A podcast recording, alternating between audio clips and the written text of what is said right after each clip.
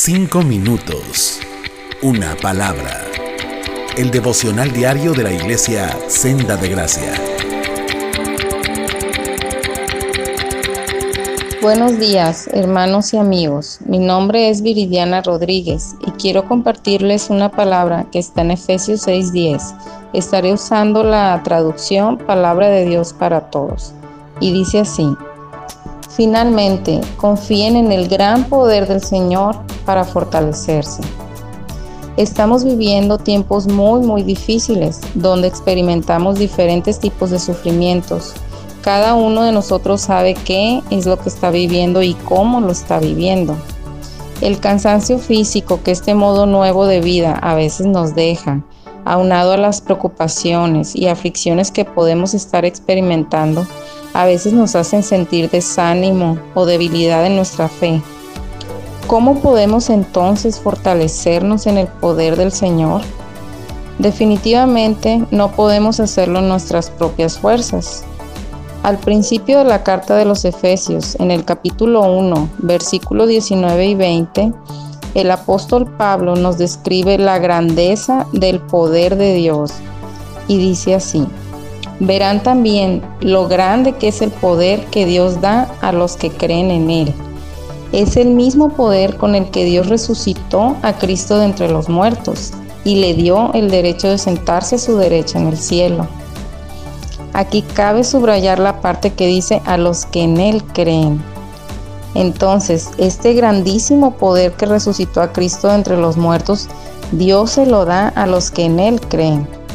Así que cuando leemos confíen en el gran poder del Señor para fortalecerse en Efesios 6:10, Dios no nos está pidiendo algo imposible para nosotros en medio de nuestra debilidad y desánimo, porque nos ha dado ya de su Espíritu Santo para poder hacerlo.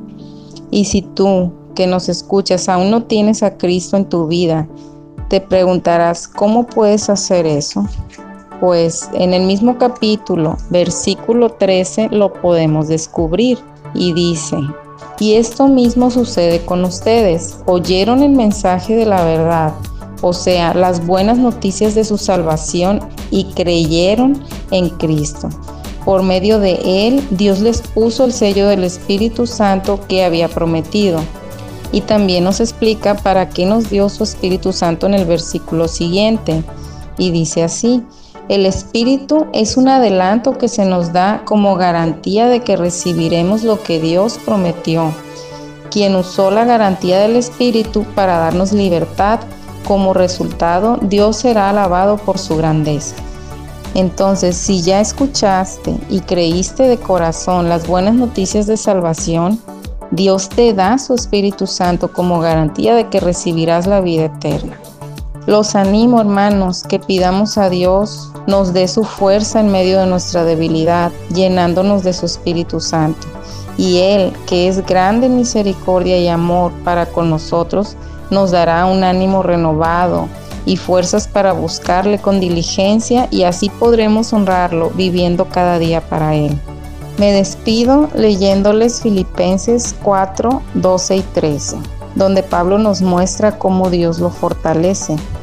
Dice, yo sé cómo vivir en pobreza o en abundancia. Conozco el secreto de estar feliz en todos los momentos y circunstancias, pasando hambre o estando satisfecho, teniendo mucho o teniendo poco.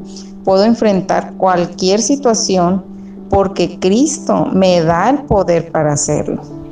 Dios los bendiga, hermanos. Cinco minutos. Una palabra. El devocional diario de la iglesia Senda de Gracia.